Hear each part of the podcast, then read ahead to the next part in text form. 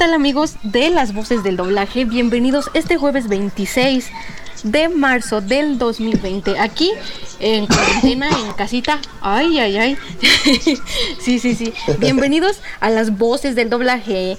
Eh, les recordamos Hola. que nos pueden escuchar en RTV México solo para tus oídos y en Radio Exilio, la emisora. ¿Qué esperabas? Y también un saludo a nuestros amigos en nuestro canal de YouTube, Las Voces del Doblaje Radio, donde van a poder escuchar esta magnífica entrevista que vamos a tener el día de hoy. Pero no estoy sola en la cabina. Está conmigo el, eh, el elenco de siempre y nuestro querido invitado del día de hoy. Pero antes de, de presentarles a nuestro invitado, vamos a presentarle a Leslie Toledo, que ahora sí está con nosotros. Hola, Dani. Hola Lucy, ya podemos estar aquí, ya después de tantos problemas, de tantas cosas. La verdad ya extrañaba la cabina, extrañaba estar con ustedes, con los locutores. Y pues... ¿Nos? Estamos. Sí, los extrañaba. ¿Abas, abas? Aba, aba. Aba, aba. Si yo te bajaba el sol quemadota que te dabas. Aba, aba. Claro. Y- Aba. y bueno, y pues qué bueno, Dani. Y presentamos también a nuestro querido compañero José Alberto Vázquez, quien siempre está aquí con nosotros al tope del rendimiento. Sí, yo, yo siempre estoy aquí y no me pagan, así que ya no te reconsideraré. No te pagaremos. ah, mira, Y no te pagaremos, tranquilo. llamaré, llamaré al sindicato. Ática, Ática. Ática, Ática. No, bueno, hoy, hoy estamos con todo, ¿eh? Aquí con, con cuarentenas. Pero bueno, eh, cuídense de las gripas. Y bueno, vamos a divertirnos un ratito en este programa Las Voces del Doblaje, que como saben es un programa dedicado a conocer la trayectoria de los fantásticos actores que hacen de nosotros y de nuestras películas pues una vida como más fácil, más divertida. Y bueno, ¿qué les parece si vamos a la reseña de nuestro entrevistado del día de hoy? Que uy, se va a poner bueno. ¿Qué les parece, chicos? Adelante, vamos. Vámonos, Vamos, con muchísimo vamos gusto. Adelante. Vamos.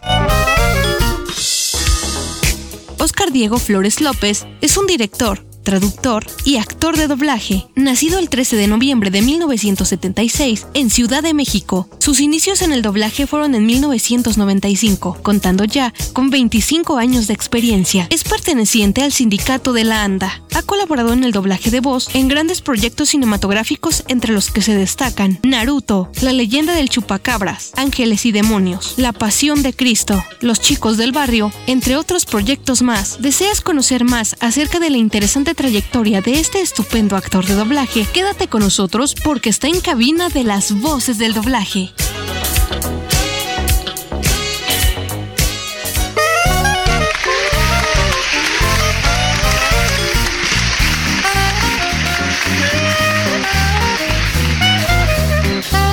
Escuchas las voces del doblaje. Vámonos. Y bueno, regresamos después de haber escuchado la biografía de nuestro invitado de hoy. La verdad que habían surgido los problemitas, algunos inconvenientes, pero afortunadamente Lucy José Alberto ya lo tenemos el día de hoy aquí con nosotros. Así es, Dani. Finalmente, pues podemos entrevistar a este magnífico actor que nos ha dado muchísimos eh, eh, caricaturas, muchísimos personajes entrañables en películas tanto de comedia como de acción, superhéroes, porque es War Machine. En Y las de películas del universo de Marvel. No, y sobre todo, este, ahorita con este calor, este, el rey helado, pues ya nos acompaña por aquí. Está con nosotros el señor Es Oscar cierto. Flores. Un aplauso. Hola, hola, ¿cómo están? Bien. Un gusto saludarles, muchachones. Gracias. Nos hace falta los efectos especiales aquí. Aquí tenemos, aquí tenemos, ¿no? Aquí tenemos. Ah, muy Mira, ¿cómo Es que no Perfecto. pudimos contratar gente por esto del coronavirus, gente, entonces Sí, sí, sí. Seguro. Está- está- ahora Todos sí estamos estamos- recluidos. Exacto, estamos aplicando la del gobierno, la sana distancia. Entonces, Exacto, Este, así debe ser, sí. pero bueno, no Mira, público. tanta distancia estamos este teniendo que uno estar en México y otros en Argentina, así que está una Eso sí amplia es a distancia. distancia y no es locura. Eso es más que sano. exactamente. Claro.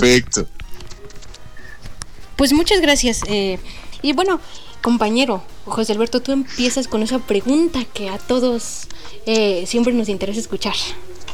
Ándale, pues. Bueno, pues yo, eh, yo siempre comienzo diciéndoles que a mí me gusta, aparte de saber su trayectoria en el doblaje, de qué personajes y todo eso, a mí me interesa saber quién está detrás de todos esos personajes, quién es esa voz. Así que le pregunto, ¿quién es Oscar Flores? Ándale, pues, pues buena pregunta. Yo creo que fácilmente me definiría como un loco, un artista. Entonces, soy una persona bastante, bastante libre, bastante rebelde. Y por tal siempre he seguido lo que realmente me dice mi ser, ¿no? Llámenle corazón, espíritu, fe. Y por eso he tenido la fortuna de dedicarme a todas las cosas que, que hoy día me dedico, porque no nada más hago doblaje. Soy pintor, soy cantante, soy moralista, este, toco la armónica, percusiones, batería, etcétera. Entonces, la vida, la vida es muy padre cuando te pones a jugar. Para mí todo eso es un juego. A mí me gusta mucho cuando la gente pues, le, le- le- le impacta o le gusta que hago todas esas cosas o que simplemente no me, no lo sabían. Claro. Porque no soy una persona, Es- creo que ustedes como fans se han dado cuenta que no soy el tipo de actor que se la pasa en las redes sociales o haciendo videos, bla, bla, bla. Mantengo mi vida muy, muy aparte y precisamente porque tengo poco tiempo para todo lo que hago, pues obvio, tengo que estar repartido mi, prácticamente mi día, ¿no? Claro. Entonces, pues sí, sí hago demasiadas, demasiadas cosas. Yo soy, soy demasiadas cosas. Por eso es un poco complicado definirme en una sola palabra, ¿sabes? Claro, pero la locura sienta bien, es una mezcla de variación entre todo lo que puede hacer y todo lo que hace, ¿no? Sí, pues es que mira, para mí es una necesidad, la verdad. O sea, todo lo que hago desde de siempre, desde niño, ha sido como es una necesidad. O sea, yo podía estar jugando a los carritos y tener del otro lado los muñecos del He-Man y del otro la bicicleta y del otro mi perro. O sea, tenía que siempre estar haciendo muchas cosas a la vez. Y Prácticamente fusionaron el cat dog en, en- Sí, una hoy, día, hoy día no es la excepción. O sea, ahorita me, me, me da mucha risa este rollo, ¿no? Bueno, no me da risa, pero pues sí me, me- llama la atención. No quiero que se me burla. Eh, el rollo de que estamos todos recluidos por lo del coronavirus ¿Sí? y que todo el mundo empieza a preguntarte, güey, ¿cómo vas en el encierro? ¿Y cómo vas en el encierro? Y no llevan ni, ni una semana. Ni una semana, verdadero sí. enci- Ni una semana. Y ya en Santa Fe ya cantaron los mamilas ahí, como en Italia, que llevaban un mes. O sea, carajo, México somos, somos de momentos y somos de, de- somos muy, muy, muy, ¿cómo decirlo? Pues muy tendenciosos. Sí, Sí. claro. Nos dejamos ir con toda la primera, pero cuando realmente se necesita ya no hay ese empuje. Un ejemplo, bueno, el que siempre ha existido desde el terremoto aquí del 85 y creo que en toda Latinoamérica ha sido el ejemplo. Hay un, un desastre de ese tipo, al principio todo el mundo se vuelca en ayuda y todo, es- todo es hermandad y todo es armonía. Pasa un poquito la curva de la desgracia y entonces todo vuelve a la normalidad y todo vuelve al odio y ya nadie ayuda y hoy día la gente sigue necesitando cosas y no se les sigue atendiendo de la misma manera. Entonces es lo mismo, ¿no? Ahorita en Facebook al principio de semana que llevábamos dos días de disque encierro porque no todo el mundo lo está haciendo y ya decían, no, este, todos poniendo en su Facebook cadenitas que me dan mucha hueva, perdón, soy muy mal hablado. No se preocupe, Eh, es su problema. Somos, somos igual. Güey, si te falta un platito de frijoles, un pancito, vente a mi casa. No mamen, en un día a quién le faltan frijoles y pan, no sean cabronas. Eso pónganlo en. ¿Qué estamos? Abril, va a empezar abril, mayo, en junio. Junio, julio. Sí, claro. Que ya se va a sentir el desempleo, que ya va a- se va a sentir la realidad económica de México, que la mayoría es el- eh, la informalidad. Sí. Entonces todo eso se va, va a derivar en muchísimos factores socio, sociológicos más cabrones como el- los saqueos a las tiendas y demás, porque la gente va a tener hambre. Entonces ahí quiero ver que todos esos mamones sigan ofreciendo el platito de frijoles a los desconocidos y el pancito en su casa. Ahí es cuando realmente se necesitan las cosas. Y entonces, bueno, volviendo a ese tema del encierro, les digo pues que prácticamente yo vivo así. Yo vivo en mi, en mi, aquí en, vivo en varios lugares, pero aquí en el DF tengo un departamento que es este, al, al mismo tiempo estudio y es todo. Entonces, cuando tenga o no llamados, siempre me la paso aquí pintando y haciendo, pintando y haciendo, pintando y haciendo. Entonces, mi vida prácticamente es esa. O sea, solo salgo a echar la cerveza con mis cuates y a llevarle cosas a mi madre que me necesita, pero fuera de ahí, yo, mi vida social es esto, es estar Cuarentena creando y sí, tengo, tengo muy buenos amigos. De hecho, hoy día donde vivo es un edificio donde viven varios amigos igual de locos, son músicos, escritores, fotógrafos, editores, escritores, demás. Entonces, puedes vivir en, ese, en esa armonía, ¿no? Y es muy padre que no necesitas verlos todo el tiempo para saber que ahí están. Y es, es muy padre, es, es, esto es- es- dentro de toda la vorágine de cosas que pasan, es muy bueno tener un lugar en el que puedas contar con gente, porque siempre todos necesitamos de todos y ahora más, y se está sintiendo. Por supuesto. Continuando, continuando con ese tenor de la música que usted mencionaba, ¿cuál es su género predilecto al cantar y al tocar? Uy, eh, mira, soy, como soy ecléctico y soy este iconoclasta y ese tipo de definiciones que no definen nada, De todo un gustan poco. demasiados géneros, de todo, de todo, escucho de todo, me gusta. He cantado, de lo que más me ha gustado cantar, pues son los géneros más, más este, viejos, los, los de raíz, que es el reggae, el blues, rock and roll, eh, todo es bueno, he cantado hasta boleros y todo ese tipo de cosas, porque pues me he diversificado demasiado a través de la vida. Pero lo que más, más me gusta es el blues.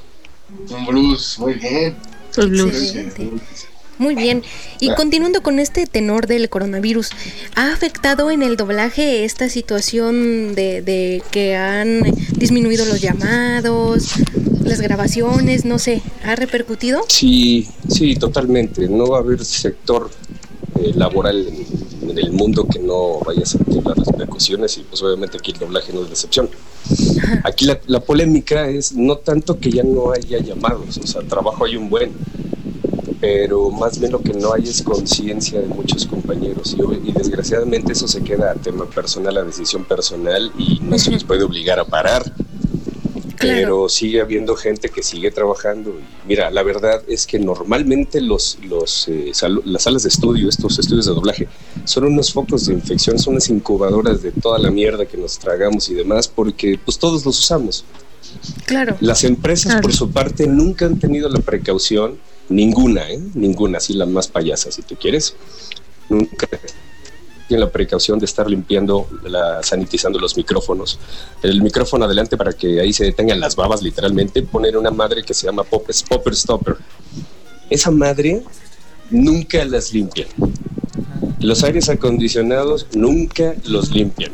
Ahora imagínate con la contingencia del coronavirus, la cantidad de, de normas sanitizantes que se deberían tener y pues no se están teniendo. Entonces, ese es el primer tema ahí que las empresas les valemos gorro.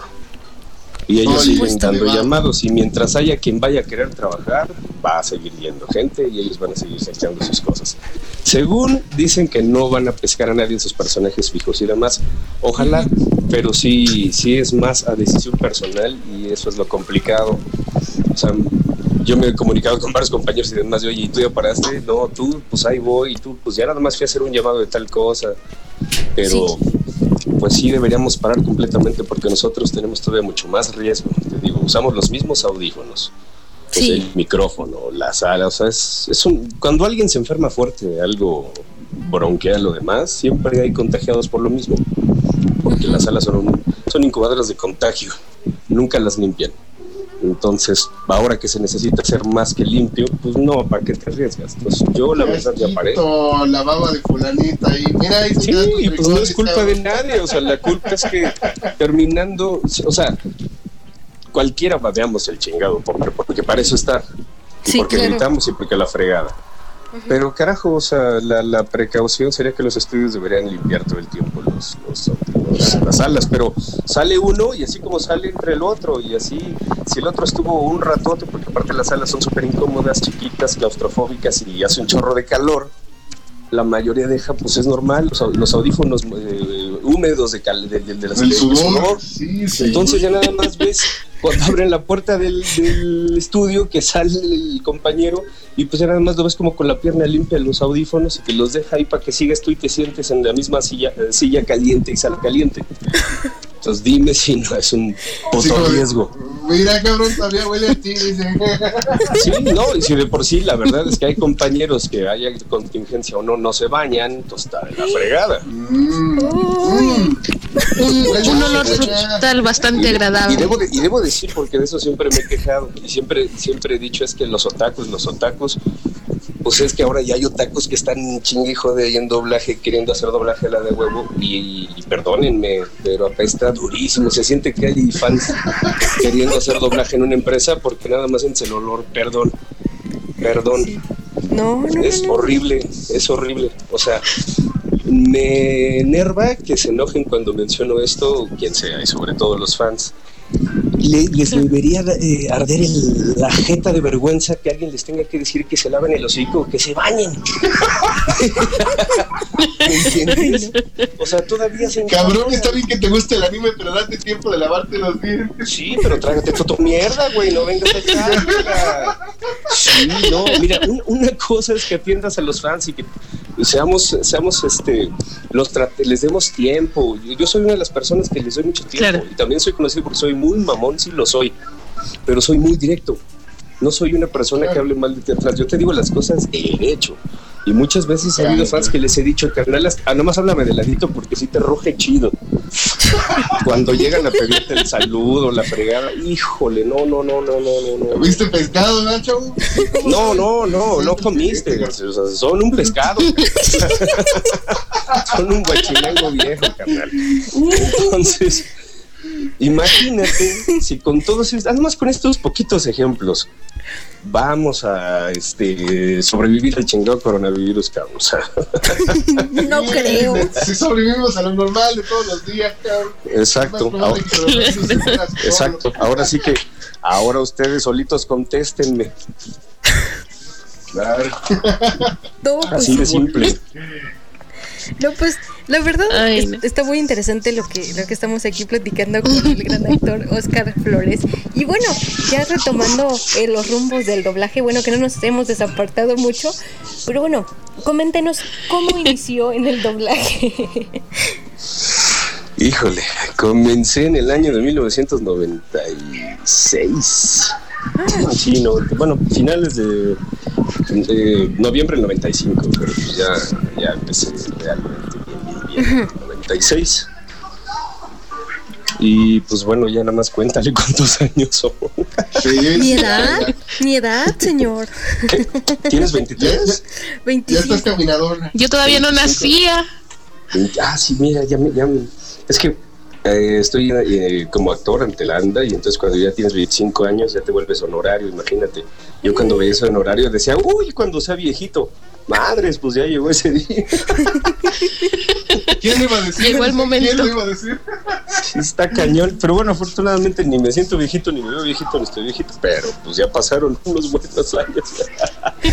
Ya, se dice, cuando, cuando cumples a los 15 años en adelante, los años sientes que pasan rapidísimo. Sí, Yo me, acuerdo, yo me acuerdo mucho cuando, cuando hablo de esta anécdota de los años, bueno, no, no, no anécdota, sino platicar de cuántos años llevo haciendo esto. Me acuerdo mucho de una vez platicar con el gran Mario Castañeda y este y me dijo, hola, soy Goku, ¿cómo estás? Ay. ahí, ahí en doblaje está muy bueno porque imito a mucha gente y uno de ellos es a Mario, entonces luego le hago retakes o cosas. Y luego está el solito ahí platicando. No, es que de verdad fue terrible. Estaba platicando el otro día con la madrina, ¿te acuerdas? Estábamos haciendo Dragon Ball. Y le digo, oye, madrina, ¿pero cómo es posible? O sea, de verdad, de verdad es terrible. O sea, a mi edad sigo siendo el Goku. No te lo voy a perdonar, ¿no? Sí, claro. Y, bueno, ya platicando con él, en ese entonces, cuando yo empezaba, dec- le preguntaba, oye, Mario, pero es que ¿A los cuántos años llega una estabilidad real? Le, le le mi pregunta era muy profunda, ¿no? Actoralmente, en cuanto a trayectoria, experiencia, bla, bla, bla. Y me decía, yo recuerdo a Winnie en un verano hermoso. No, ¿verdad? Hermoso ¿eh? esa mañana. Llegó a la escuela desde las 7 temprano. Ay. Pero le preguntaba yo que más o menos como en cuánto tiempo agarrabas una madurez real. Y él me decía que se acordaba más o menos que a los 15 años de trayectoria fue cuando él empezó a despegar durísimo en muchas cosas. Claro, las circunstancias cambian hoy día, ya no es lo mismo, ya es más rápido, pero porque es más express y es más expedito y es, pues no quiero demeritarlo, pero muchas, eh, eh, muchas de las personas que hoy día dirigen doblaje de las empresas son venidos a más, nada más están porque tienen a los clientes, pero no es, no es ese eh, ya trabajé con el señor tal, ¿verdad? ¿No? Por decir el señor Colmenero, o el mismo Mario Castañeda, o con el señor René García, no sé. Ya son contados los nombres que realmente cuentan por trayectoria, no por nada más un rancio abolengo y por mantener algo vivo que no vale la pena, sino porque son personas de real trayectoria y personas que pues, nos han dado mucho a todos. Y ya hay cada vez menos eso, entonces esa es la bronca. pues ahora se llega muy fácil. Y él me decía que más o menos a los 15 años de trayectoria lograbas eso. Y para mí se me hacía una eternidad. Y pues ahorita, ahorita platicando con ustedes he hecho la matemática y yo me pasé hasta 10. y sigo buscando mi Está cabrón. Está muy cabrón. Me acuerdo cuando empecé en doblaje, yo empecé haciendo los niños negros. Y ahora bueno, los papás y los abuelitos de los, niños negros. ya, ya, valió, dice. Sí, está cabrón. O, ahora está padre porque algunas caricaturas he hecho a, a viejitas. Por ejemplo, la, la película de Sing, ¿la vieron? De un koala. Sí. Creo que no. Sí, no, algo de talento, que se hace en un concurso de, son varios animales en un pueblito y un koala es el que organiza todo y organiza un concurso de canto de talento y demás. Este, Y sale la asistente del, del, koala, que es el señor Moon, el señor Moore, que es el que, Moon, Moon, el que organiza todo el koalita, es una lagartija viejita. y es que es el Y la hice. Y la hice yo y es muy padre que después de que ya salió la película, eh, iban con dos o tres compañeras muy queridas de, toda la vida, señoras ya de edad, de doblaje, para preguntarles si ellas habían hecho ese personaje. Y nadie daba. Lo cual me lleva al segundo comentario que es maravilloso, que el mejor halago que puedes tener sin pedirlo aparte es que tus propios compañeros no te reconozcan en la chamba. Claro, nosotros nos oímos siempre, entonces decíamos, ah, ese está, ay, qué mal, impostó la voz mal, o impostó en vez de colocar, bla, bla, bla. Y a mí me ha pasado con varios personajillos que es de, ah, no mames, eras tú, güey. Ah, no mames, así, Moisés Iván, gente, gente chida. Así, ah, güey, ¿a poco eres tú, güey? Sí, güey. Ah, no mames, güey, ¿a poco hablas como hombre? y es que al principio, pues sí te encasillan mucho, tío. Al principio era puro niño negro, niño negro, niño negro. Luego ya, pues ya empezó a variar. Y apenas te puedo decir que hace pues que habrá sido unos cuatro años para acá, ya la, cosa es muy sólida de que tengo un rango muy, muy diverso y que igual puedo ser a la viejita, como puedo hacer a la caricatura, como puedo hacer al asesino, como puedo hacer cualquier otra cosa, ¿no? Muy interesante todo esto que nos, que nos está contando.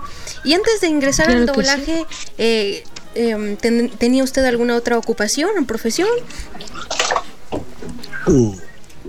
Pues mira, como tal carrera no terminé, pero estudié pintura y estudié canto. Entonces, pues son las, las cosas que se parecen más a los estudios, más cercanas. Y obviamente, en, cuando en cuanto a la pintura, a mí me interesó ese, ese tema. Sí. Sí. ¿Qué, ¿Qué es lo que pinta? ¿Qué es lo que normalmente pinta? Mira, está, está muy, este, pues también, pero más en, onda renacentista, ¿sabes? ¿Por quién pinto mujeres encueradas, como dices? Por mi, uno de mis pintores favoritos, que es este Amadeo Modigliani. Que él, él, aparte tiene una característica que podía pintar a una mujer bellísima o lo que fuera, pero lo primero que te atrapaba lo más era su mirada porque siempre las pintaba con los vaya con las pupilas de un solo color. O sea, en vez de haber el ojo completo, solo les pintaba un solo color completo en la, cabeza del ojo. Y resulta que decía que solo le pintaría los ojos completos al amor de su vida, que era su esposa.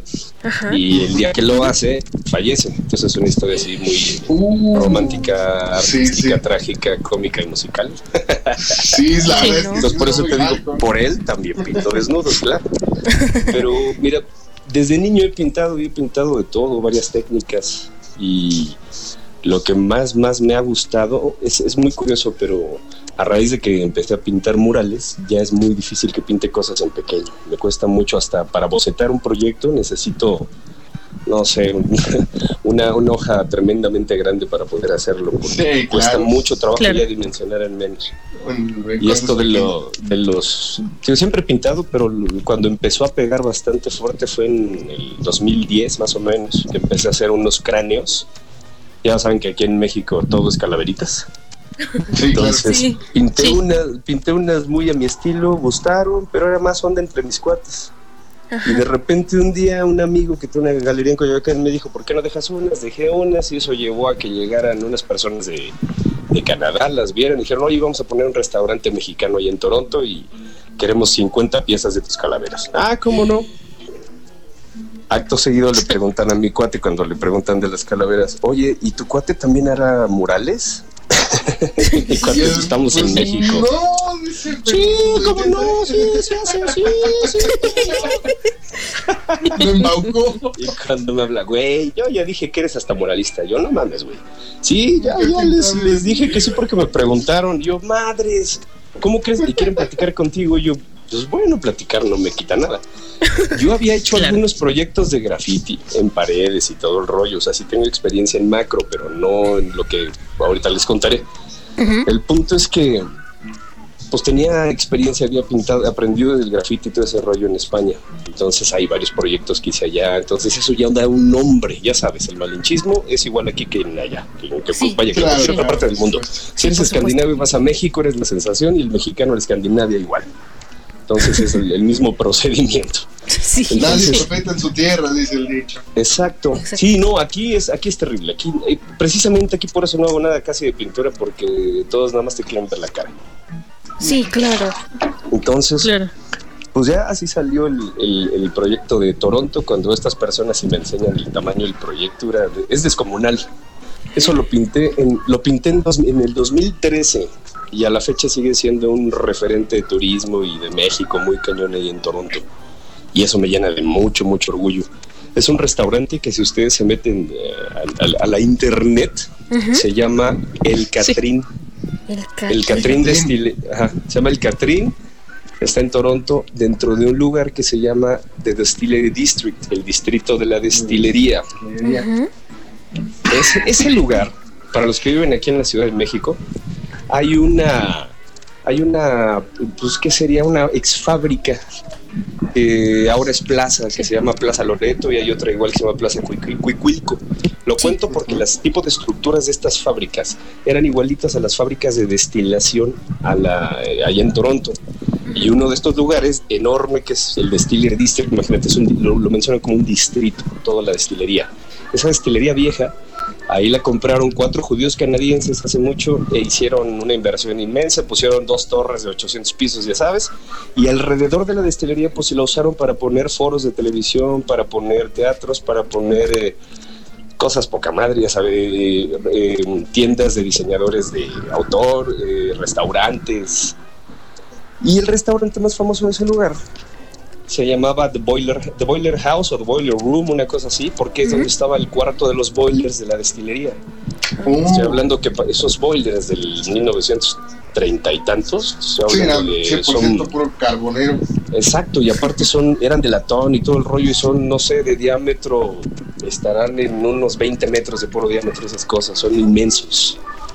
Entonces, era el eh, por eso era tan grande ese lugar, por eso era el Boiler House. Entonces, cuando quitaron esos boilers y demás, quedó un hueco inmenso.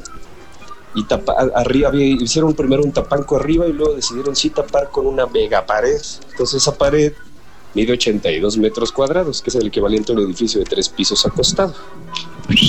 Y ese es el tamaño del mural que pinté. Santo Dios. Señor Ahí sí. Sí, sí.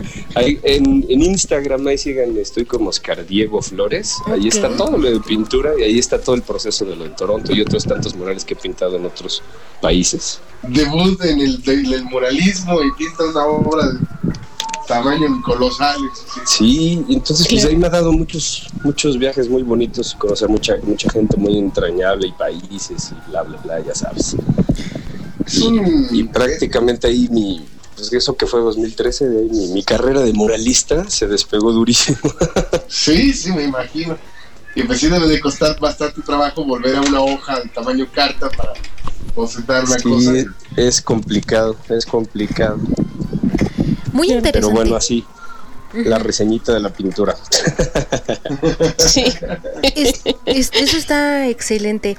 Y, y retomando el, el- el rumbo del doblaje, eh, de una vez nos vamos con dos preguntas porque el tiempo es medio, Sí, sí. medio cruel.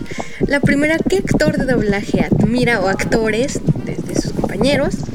¿Y cuáles son los personajes eh, por los que la gente más lo recuerda a usted? Ok, pues gente que admiro, así, pues pues Mario Castañeda, el mismo René García, este, Don Panchito Colmenero, que le quiero mucho. Eh, pues sí, hay varias personas entrañables todavía. Sí, claro.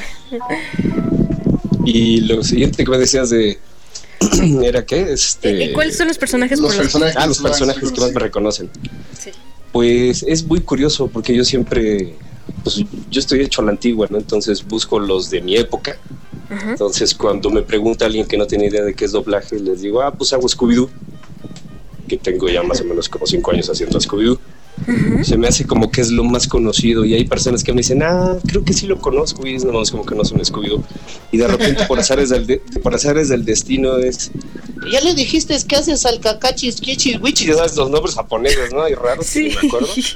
Ah, no, pues es que tú hiciste esa del Death Note y no sé qué. qué", Y se ponen como locos, cabrón. Entonces, Ahí sí lo es muy, curiosa, es muy curiosa la reacción de cómo cada quien conoce una cosa diferente de mí o le gusta una cosa diferente. Exactamente Pero de, de lo que Claro. más me gusta, y eso ha sido la, la marca registrada de mi carrera, es por Cartoon Network.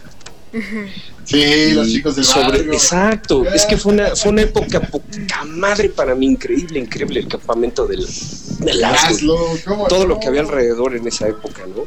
Sí, Y era muy padre porque a mí les, les siempre lo he dicho y lo he de confesar, a mí el anime no me late, se me hace muy denso, está muy cañón. o- Sí, sí, sí, o para que pase algo se tardan 45 capítulos, ¿no? Y podrá Goku llegar a tiempo.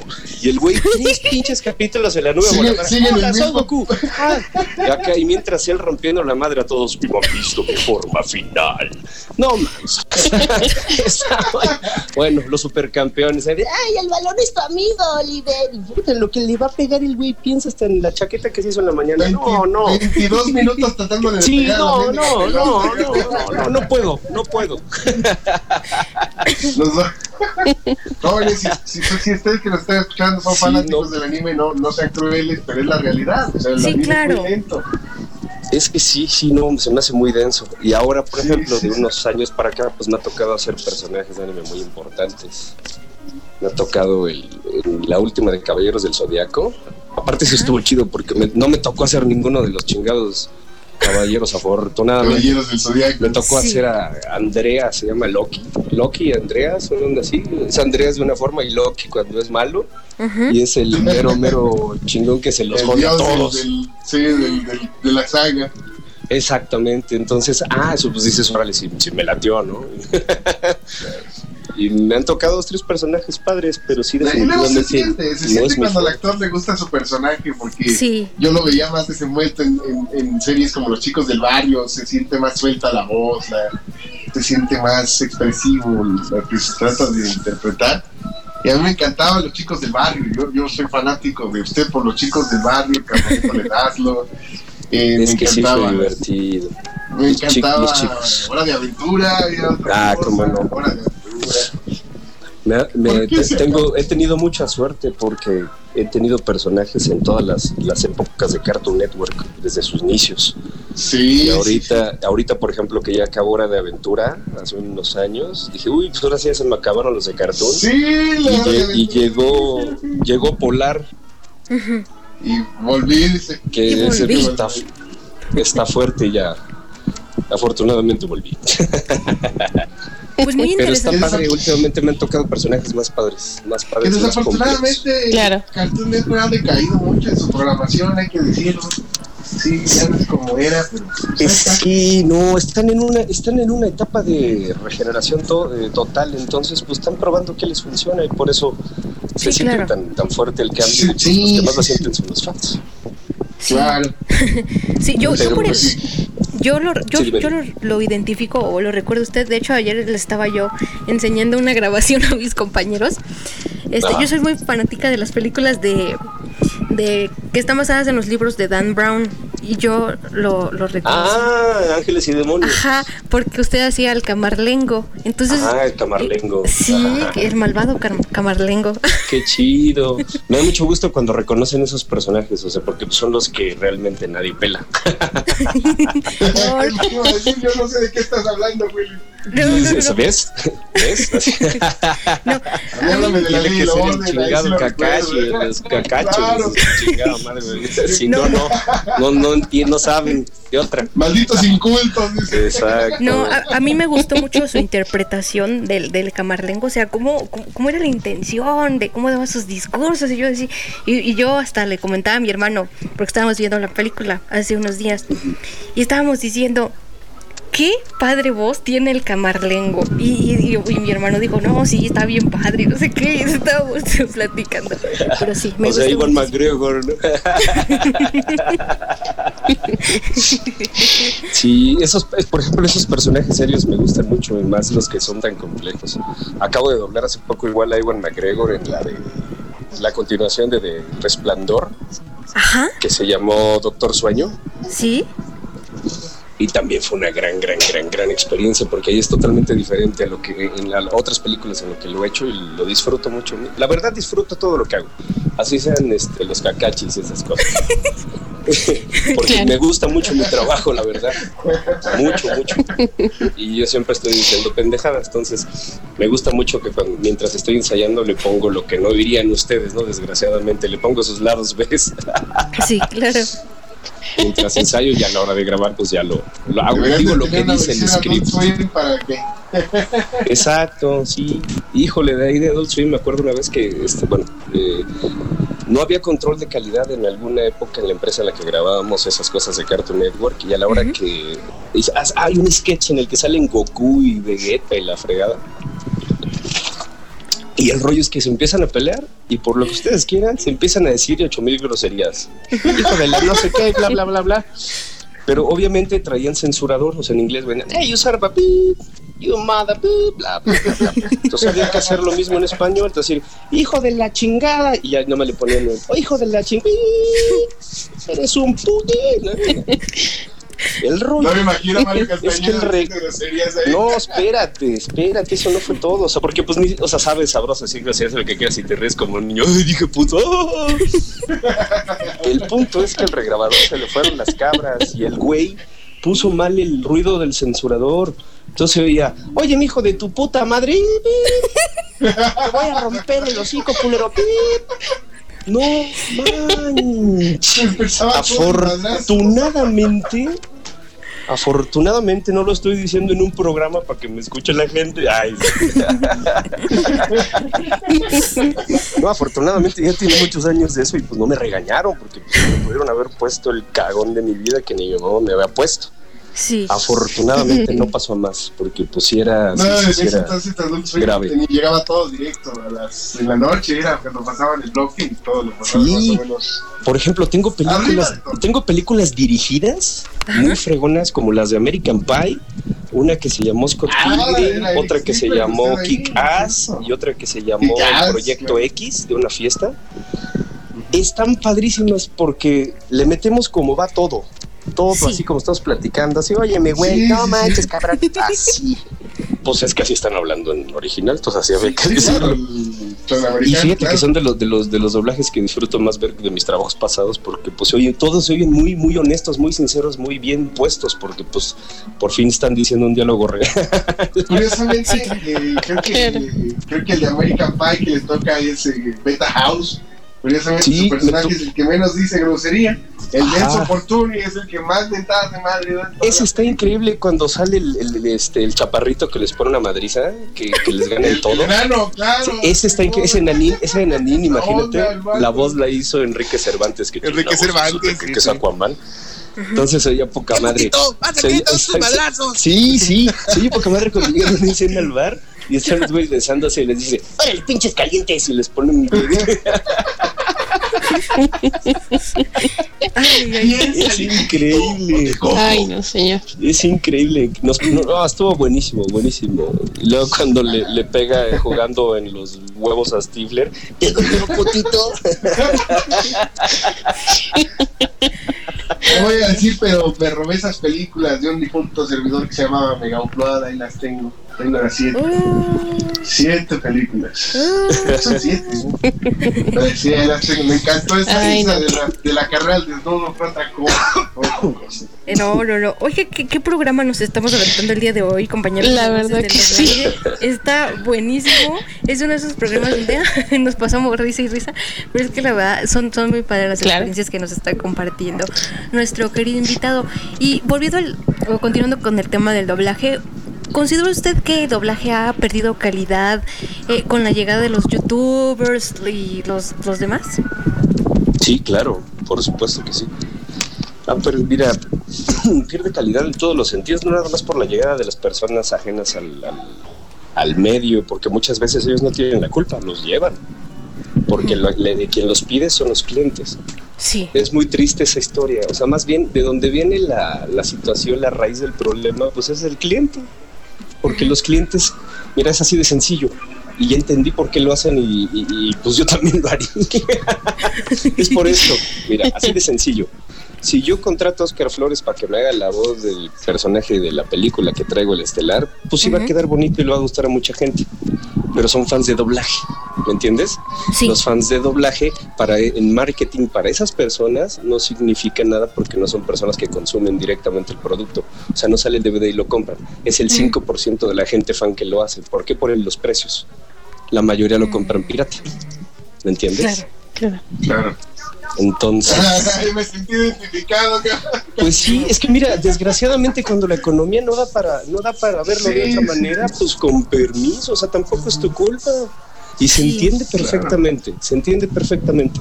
Pero entonces desde ahí viene esa bronca y, y ellos lo que hacen, fíjate, fíjate nomás, fíjate, es pues contrato a alguien de la tele, a huevo, alguien famoso, cabrón, para que Ya nos le la voz. ya. no, espérame. Claro.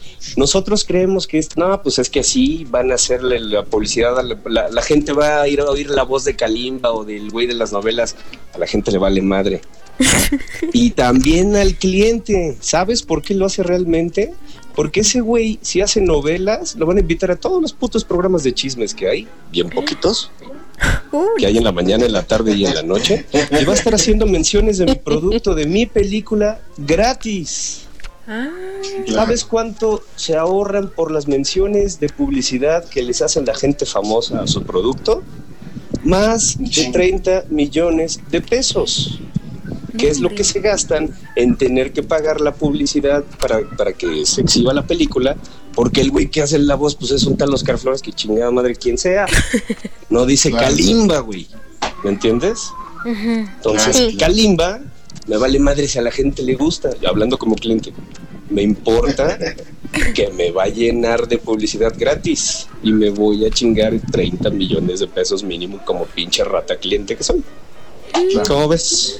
Sí, Por eso todo pone eso- el Star Talents en las películas. Punto. Pero para uno que disfruta las películas, por ejemplo, eh, yo de un, eh, yo me voy a referir a un actor de, de Televisa, este, que tenía sus programas de los 100 mexicanos, este, Qué su, horror. su, su, su Chale, voz ¿tú qué estás doblaje- diciéndome de esas cosas, bizcocho? Hijo de su pinche madre, es patético. Pero cuéntame mi vida. Eh, no, es horrible. Es horrible. Es Yo- horrible. o sea, Él escucho una película. Ajá, escucho la, pe- la película, una película, otra película y es la misma voz y digo, ¿qué es esto? Pues porque no saben hacer otra cosa. Eso, es- eso te habla de la limitante. Y es que todos tenemos muchas voces. Si sabemos realmente colocar, usar nuestro aparato fonador, si, si sabemos usar lo que debemos usar, descubriríamos que todos tenemos muchas voces y que incluso con la voz que hablamos no es nuestra voz original. Así te lo digo. ¿En serio? ¿En serio? Pero, Voy, sí, voy a, voy a así escuchar simple, mi voz. simple, simple, simple, simple. Simple, simple. Puedes hacer muchos matices, puedes desde darle un tono de voz más infantil, desde darle un tono de voz más serio. Pues todo, es que no solo es el tono, es, la, es el manejo, o sea, para que me lo creas, no solo es el tono, es el manejo de la... De la voz. todo el aparato fonador Y todo el aparato fonador no solo son, no solo es la voz, es el es este resonadores, músculos, apoyos, muchas, muchas cosas. Tomé un curso padrísimo con un cuate que se llama Víctor Manuel Espinosa, que te enseña precisamente a usar todo tu aparato fonador completo. Y es una gran arma, gran, gran, gran arma. Yo ya había tomado algo parecido, bueno, había experimentado algo parecido con, una, con clases de canto. Pero esto está maravilloso, maravilloso, maravilloso.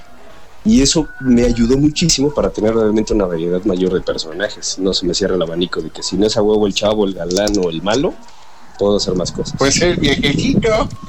Sí, pues ya rucos, por ejemplo, hay, hay un señor, un actor, señor actor de doblaje, que se llama eh, Carlos Becerril. Oh, claro. Bueno, ahí desde que entré a, desde que entré a doblaje lo hago la voz igualita. Entonces, este, muchas veces ahora que ya no quieren hacer proyectos me hablan para decir, güey, échanos la mano, hay que regrabar un proyecto del señor de Carlos Becerril. para que lo grabes, ándale. Entonces, imagínate el reto de doblar a Dustin Hoffman, que es un hombre de más edad que yo. Así, bueno, exacto, el reto actoral de Dustin Hoffman, más haciendo la voz con el peso actoral de Cardón Carlos Becerril.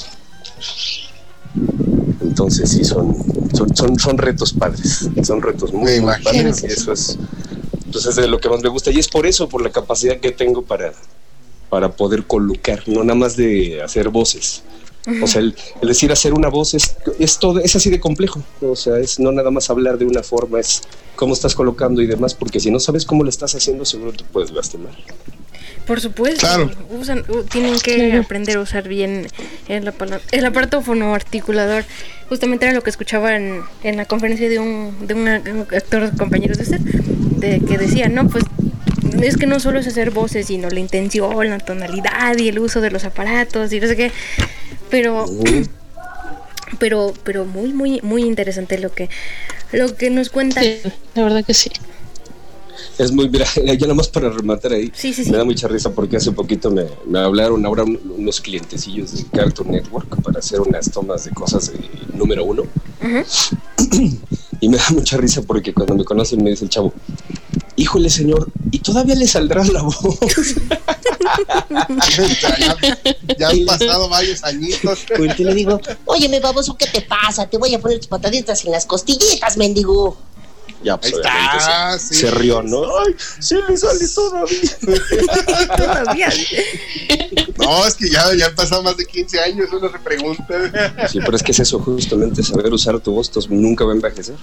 Claro. Obviamente va cambiando con la edad, tiene que, se va engrosando, pero pues hay que, hay que educarla para que, para que sea más flexible. decimos que número uno ya es adolescente y se acabó. Exacto, no, pero pues sigo yendo ese niño. Sigue siendo él eternamente. Exactamente. ¿Y qué opinas sobre el auge que ha tenido, digamos, eh, que han alcanzado ustedes como actores de doblaje, de que ahora ya pueden interactuar con los fans, de que pueden conocer a los fans y los fans conocerlos a ustedes? ¿Qué, qué, qué opinión le merece a usted? ¿Cómo ha asimilado esto? Pues está, está padre, está padre poder convivir con la gente que le gusta tu trabajo, que, o que simplemente tiene una opinión, ¿me entiendes? No por el halago, no porque de todo tengan que sorprenderse o tengan que, ay señor, wow, casi besarte las patas. Simple y sencillamente el tener una opinión que nosotros, no es que ya no la, no tenga un valor, sino que ya no la consideras a estas alturas de tanto que lo haces, ¿me entiendes? Sí. Ya está normal que pues no estás buscando una opinión de, ay, qué bien te quedó, qué bien te quedó.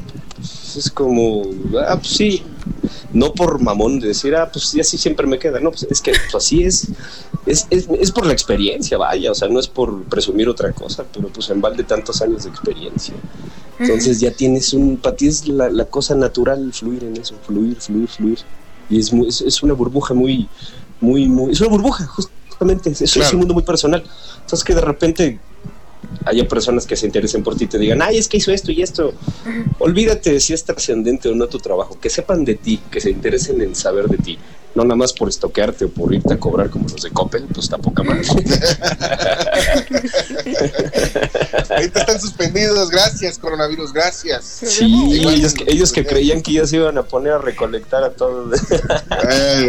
Gracias. Sí, Hay quédense eh. guardados cobradores. Creo que los únicos Exacto. que van a chambear son los de Electra. Sí, eh, aguas, aguas. Pues, pues muy El bien. amor los chiquitos. En abonos chiquitos y al chas chas. Ah, no. Exacto, Este-. No, si fuera el chas chas no te molestar. No, pero hay algunos que sí lo pagan al chas chas. No, por eso. Si, ¿Y si tú no chas chas no te molestan los de... No, pues ahorita ya. Pues sí, ahorita, ahorita no. vamos a tener que aprender a conocernos bien las caras en, en la casa, todos. Sí, no. Sí, tú dices- Pero lo pe- ¿sabes qué es lo peor, este compañero? Que ya después no los vas a poder ni ver. No, pues de todas formas nos veo, pero bueno, ahí está. ahí está. Como sea, no los No. veo. Ve, como esto es de doblaje y superhéroes, no los vas a poder sentir y percibir, carnal. Claro, claro. Sí, no, no, no. Y es, y- y es curioso porque es mi género favorito. Son los Órale. superhéroes desde que soy niño, me, me encantan. Eh, mi mamá me, me compraba las historietas y tenía a mi pobre madre leyéndome los cómics de, de Spider-Man porque eran mis, cómics- mis cómics preferidos. Qué chido. Entonces, este, así fue como me crié yo. Ahora ya José Alberto, ya. Amigo José Alberto, y luego me mandas tu dirección y te voy a mandar el cómics de Iron Man, que yo lo tengo, pero no me gusta. Este, Ah. Ah, mira, pues pásalos para acá. Ándale, te lo mando ahorita. Para que se los lea la Que mamá. los cambie por algo, hombre. Claro. O sea, por unos tacos. Te voy a mandar de Claro. regalo unos deliciosos pastes de Pachuca. Ándele, Exacto, mándenme. ándale. Ah. Sí, sí, no, pues como que así nomás de gratis. Sí, ¿no? Tanto trabajo me, me costó ir a, a la San Criscón para conseguir el, la historieta y Pues luego... ¿Ah? Por algo los tienes guardados, por eso no los, no los regales tan baratos. Unos El autógrafo de Ichi está incluido. No, no, no, no, no. no el, el autógrafo lo tengo en otro lado. Este, Ah, ah, caray. Ah, caray. Ay, este, Ay, señor. no, eh, mire, Ah, caray. Es hora infantil. Oye, ahora se aprovechó porque dijo, es que no vi lo que hacía. Así, Sí, exactamente. sí, no vi Pero lo que hacía, pero cómo esta me no es una gustó. hoja. Usted en la nalga, no hay problema. Qué bárbaros Que es permanente. Qué bárbaros son. Aparte de que se dice que le manoseó firmemente con la Ay, mano. Es no que es soy cieguita, necesito tocar. No, no, no. No. Aparte luego se Aplicó la enojan. vieja confiable, es que soy ciega, déjeme tocarlo. Déjeme tocar. Exacto. Sí, Yo hablo de bulto, se dice. ¿Qué no venía usted en braille? Perdón, pues yo creí. Perdón. No lo vi, no lo vi. Le ando, le ando buscando No lo braille, vi. en- en el Ando buscando en braille. braille. Dígame que no tiene. Ay, ay, ay. No, Le va hasta donde sea, señorita Lucy, el señor es altísimo, entonces sí te toma Sí. algo de tiempo recorrer. No, sí, sí es muy alto. O sea, yo mido unos 50 y él. O sea, tuve que ir hasta con zapato alto porque dije, "Ay, no, no lo voy a alcanzar. Ya, mira, si yo unos taconzotes, ahora No, pues. No, pues ya se armó. Saludos, señorita. No, ver hombre, luego en estas épocas de, de, de, de este, ¿qué? Cuarentena, pues está cañón. Sí. Sí, sí. Claro. Ay, qué, qué genial está platicando, está estupendamente. ¿Y, y, y usted apoya alguna a causa, alguna causa social? Ya para finalizar. Ir ¿Apoyo causas sociales? ¿Sí? Ah, pues, este, sí, mi mamá es mi teletón.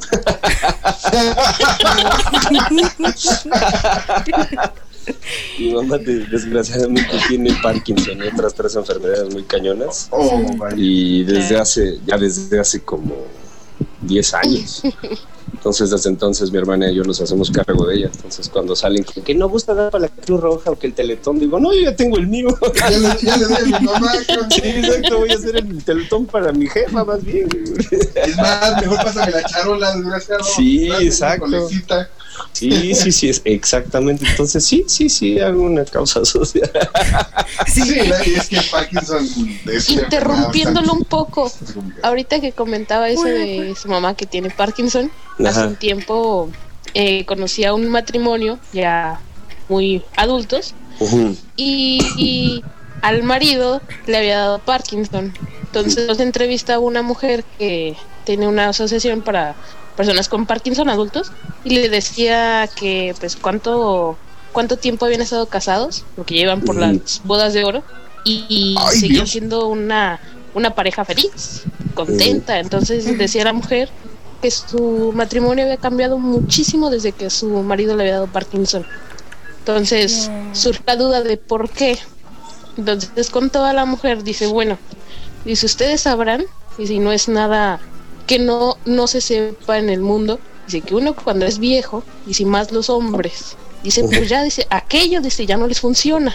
Ujú. Dice, entonces, Ah, dice, mi marido desde que tiene Parkinson, dice, ustedes saben que el Parkinson las, Como Sí, que los tics de las Sí. manos Mata todo. tienen son rítmicos dice entonces pues al ya no funcionarle eso a mi marido dice le funciona la mano dice entonces y desde ese entonces dice somos el matrimonio más feliz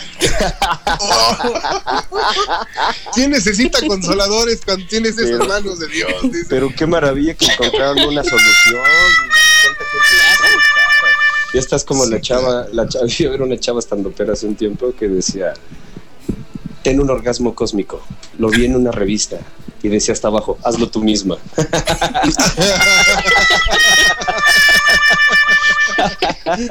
así, así, igualito que el ejemplo. Sí, de la está igual que el chiste.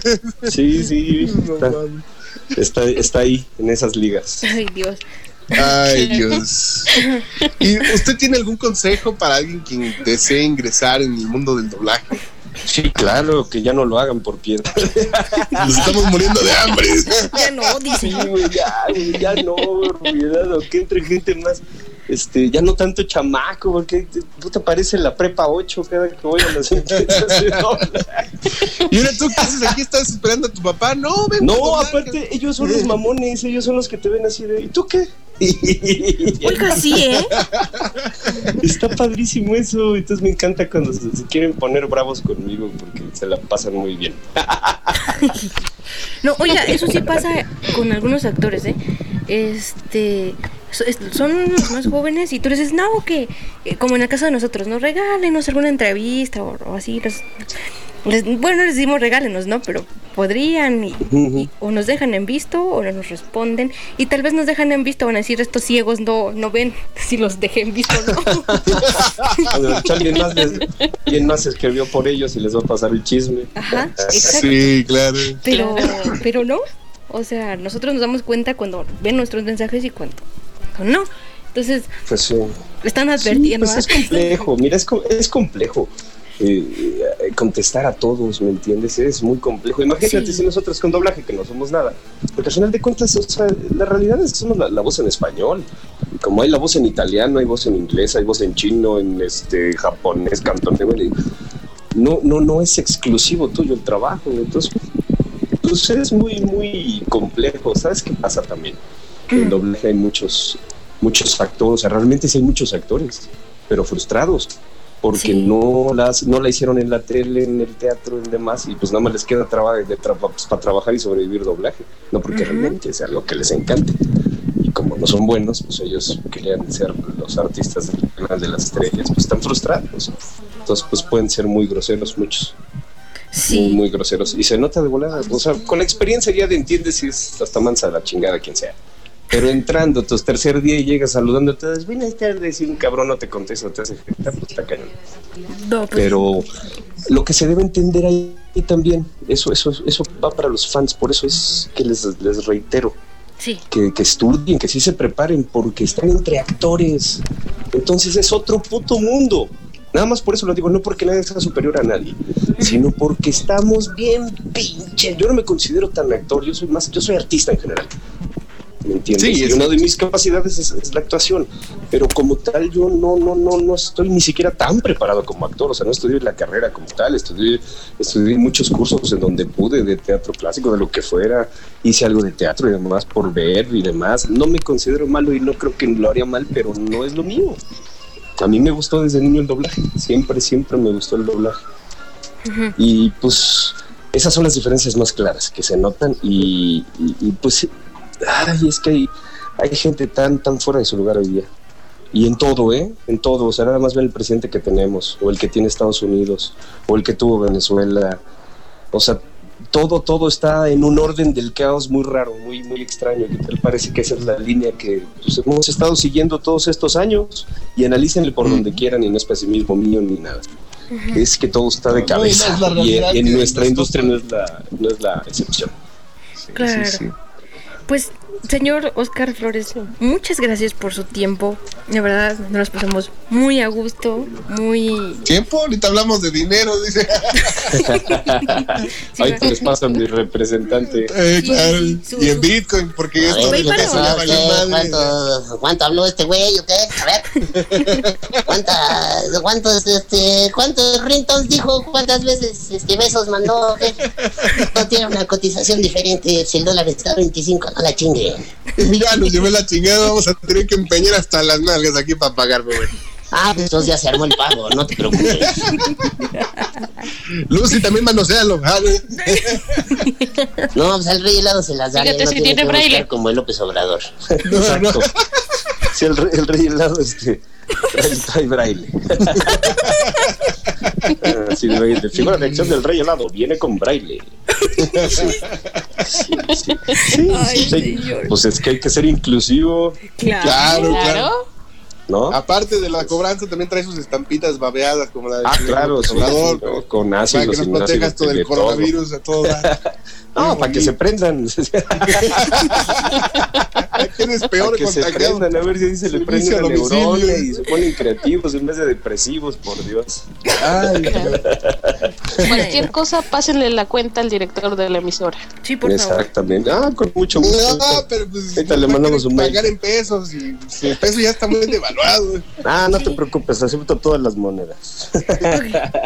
Sí, no. Sí, no, pero ahorita, ahorita el peso argentino no le conviene. Mejor cobren dólar. Ah, no, Uy, no, está mejor mejor nosotros. este, No, pues que nosotros. un- unos asaditos. Ah, bueno. O unas argentinas. No, no es cierto, mi amor, No, están bromeando. ¿por qué no? No, yo sí. Ah, bueno, sí. Yo no, yo no tengo este, ¿cómo se llama? Este, chicote, entonces yo sí. Ah, este, yo sí, Entonces- sí. Entonces Ah, entonces hacemos hablando, intercambio. llegas Hacemos un "Lárgate, intercambio. desgraciado". Usted, Ajá. usted me manda chile y yo le mando un asado. Ah, ambos muy bien. Este, no, pero estábamos con lo de las chavas, ¿no? Bueno, no Hablábamos de Argentina, dice. De no sé, vos que tengas en mente, no importa, yo me adapto. Claro. Yo, yo que Hacemos- quiero hacemos un recuperar un tremendo. poquito de mi país y no me dejan. No, hombre, pues cómo no. Ahorita platicamos con ellos y se Una, una ocasión, ahorita tocando este punto, una ocasión, yo sé que va a salir al aire y sé que si lo escucha mi novia me va a matar, pero más vale decirlo, porque si te quedas aquí, si te trae cáncer de niño. este, una vez entré a Tintal que había una muchacha de, de- de Argentina que tenía una voz tan linda que dije yo, yo sí me voy a vivir para allá, señores, yo sí me voy para allá. Creo ¿Por que la era, pura de- voz? era cordobesa, sí, por la pura voz, escuchaba Ay, no. linda la muchacha. No, pues con gasta con Pinolo te da tos a ti, hombre. si te preguntas el porqué de tus fracasos amorosos, por ahí tienes la Ahí- ahí clave. está la Eso respuesta, analízalo tú solito. la respuesta es para ti, ¿ok? Esa consulta tampoco la cobro. No, de verdad, ya regresando al tema, gracias estimado señor, muy, muy agradecido por su tiempo, esta ¿De entrevista qué tan genial, la verdad. Este, una hora, no, la verdad no basta para conocerlos a ustedes, este, conocer cómo son, pero, pero mire, eh, es- este, no- nosotros creemos que las voces del doblaje está- hacemos la diferencia porque, o sea, no decimos, oye, háganos la voz de fulanito, de sutanito y cuéntenos de la película. Nosotros aquí conocemos al actor. Y, No, y- pues qué bueno. y eso... Ya volví. Ay, y eso pues pues nos, nos, nos llena de mucha felicidad, de satisfacción y también podemos eh, nosotros eh, reconocerlos personalmente por el trabajo, agradecerles porque gracias a ustedes podemos ver películas. Mi infancia la viví Exacto, de podemos disfrutar cine. Yo sí soy, Porque yo soy de Hueso Colorado. habemos gente que no, que no hablamos inglés como yo, o sea que, que si yo me siento y no veo una película doblada, me duermo. Entonces, yo sí, gra- gracias, gracias, gracias a todos. Ahí babeando, Todavía ahí no tirando braille la las baba. películas. Las películas no tienen braille. Pero Sí, Todavía no está traen braille. cañón. Sí, está cañón. Eso, eso está No, cañón, justo. la verdad es que el doblaje es una necesidad no solo para las personas No. que no podemos ver, sino para Exacto, personas para que no no, no saben eh, leer subtítulos, se les dificulta leer los Claro. subtítulos. Eh, hay personas que desafortunadamente también Sí, no saben leer. no saben leer, exactamente, no tienen esa oportunidad. O no se les da aprender un idioma, o sea, simple y sencillamente, pues quieres. Es que es, complicado entregar un producto de ese tipo tan, ge- tan genérico, ¿me entiendes? Genérico Claro, entiéndase claro. tan diverso para todo público realmente. Sea, independiente de la clasificación, me refiero a la accesibilidad. Eso es lo que lo hace muy complejo. Entonces, pues sí, es, es un poquito difícil Yo llenar los gustos y necesidades. Yo he tenido la oportunidad de, de- de estudiar inglés desde la primaria. Ah, y yo veía a veces- presumido. Me Presumido. decía mi mamá, me decía mi mamá, bueno, vas a poner la televisión y cámbiale al zap para que escuches cómo se pronuncia en inglés. Y es, yo recuerdo escuchar las caricaturas en inglés, pero no me daban risa. Ajá, No era- exacto. No, Exacto. no me transmitían lo mismo que me transmitía eh, los chicos del barrio en español que lo que me Claro. decían en inglés, ¿no? Sí, Entonces también como que va conectado del humor que, que desprende tu cultura al, al Claro. inglés. El inglés es como más plano, es un humor más... Una vez me, me entrevistaban al respecto, de- sobre todo por ese rollo de los chicos del bar. Me decían, es que Ben Diskin, el cuate que lo hacía, pues es todo inglés, inglés, se oye muy lord y es hasta muy serio, muy Sí, sí, cinemático. sí, pierde... Vaya, sí tiene chistes, pero no son tan graciosos. Pero es que es muy los- inglés, los son chistes y un humor muy inglés. Entonces, pues, si lo vas a la, sí. si lo tienes que latinizar, pues este, Sí, pues, claro. metimos todas las arte payasas que le mete. Y luego, luego viene el típico que te dice, bueno, es que son chistes muy mexicanos. Eh, Pues el doblaje de latinoamericano lo estás haciendo en México, o sea, Aparte es muy rico, o sea, yo de Sí, que la gente se... Mira, los que más dicen eso de es que no se entiende y la fregada son los de aquí, ni siquiera son, son los, los, Ni siquiera son los de otros países. hermanos de Honduras, y de Honduras, de Panamá, de Argentina, los hermanos de Costa Rica. Nadie de ellos se queja porque al contrario, si, Se si se dan cuenta, en algo no han pensado. Ese tipo, es, eh, todas esas personas, lo que más les gusta es eso, enriquecerse de oír algo latinamente diferente. claro. Eso es lo que les, les mama. Y tú, amiga argentina, vas a decir si no es cierto. La gente ahí, el chavo del 8, no sé si a la fecha, pero se volvía loca con el chavo del 8. Y hasta la O fecha. sea, tú llegabas, llegas a Chile, a Brasil, todos esos lugares con cositas del chavo del 8, y me cae que las vendes como oro. Y es por eso, porque está muy latinizado, muy mexicanizado, como tú quieras, pero es muy rico, es muy diferente, entonces eso enriquece la lengua. Y aparte, yo llegué a un punto cuando empezaba con esto de las redes sociales que les decía, les decía a los chavos, este, los foros de doblaje de los chicos del barrio, porque obviamente a muchos chavos argentinos y de otros lados que dicen, es que no entiendo algunas cosas. Y les decía, pues vamos a hacerlo en serio inclusivo. Mándenme palabras, expresiones que ustedes usan y explíquenme cómo se usan y se las meto. Y algún tiempo le metí dos, tres cosillas por ahí que el número uno decía, ahora sí estuvo bien chévere y no sé qué. Dos, tres, bien Claro. bacano y Ahora sí, Sí. bien berraco.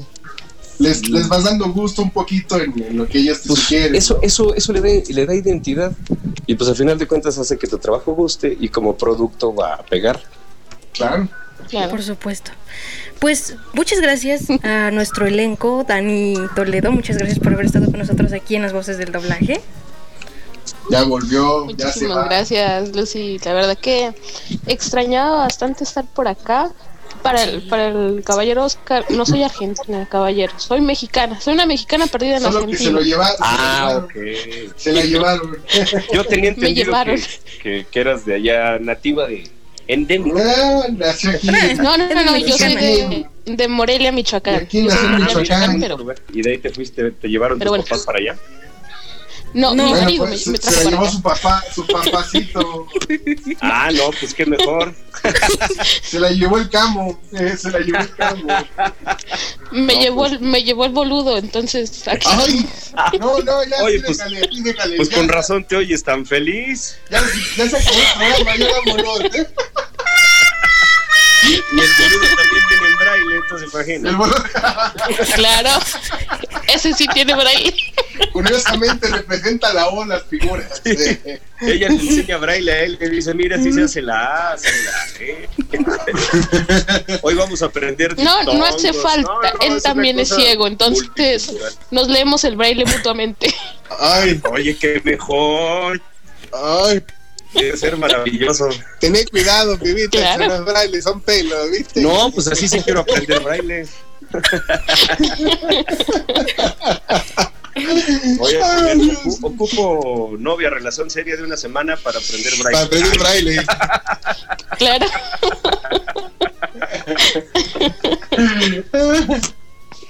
Ay, Pues, pues, bueno, pues muchas gracias también a, a RTV México.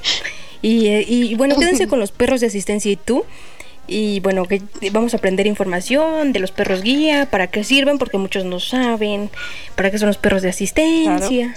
Entonces quédense con la buena información de, de, de RTV México y también en Radio Exilio estamos. Y no se pierdan la próxima emisión de las voces del doblaje que no sabemos cuándo va a ser porque todo depende de los actores, no de nosotros. Y Suerte con el coronavirus. no ándele. Se hacen de rogar los putos.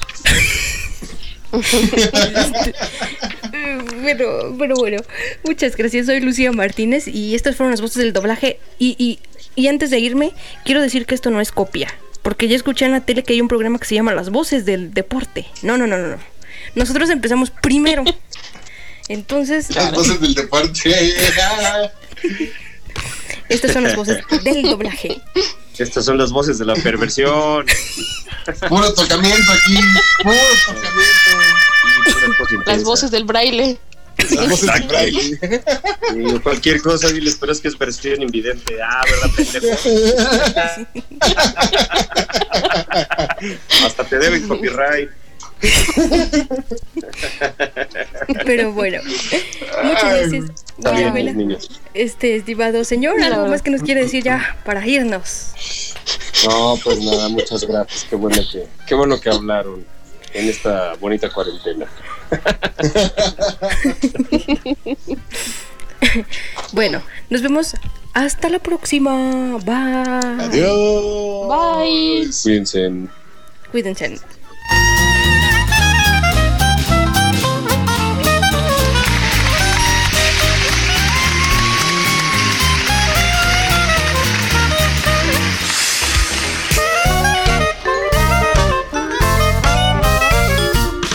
Hola, ¿qué tal? Mi nombre es Christian Strempler, soy actor de doblaje y locutor comercial y los invito a que no se pierdan la segunda temporada de su programa favorito de entrevistas, Las Voces del Doblaje, por Radio Exilio, la emisora que esperabas y por RTV México, solo para tus oídos. Un saludo desde Ciudad de México.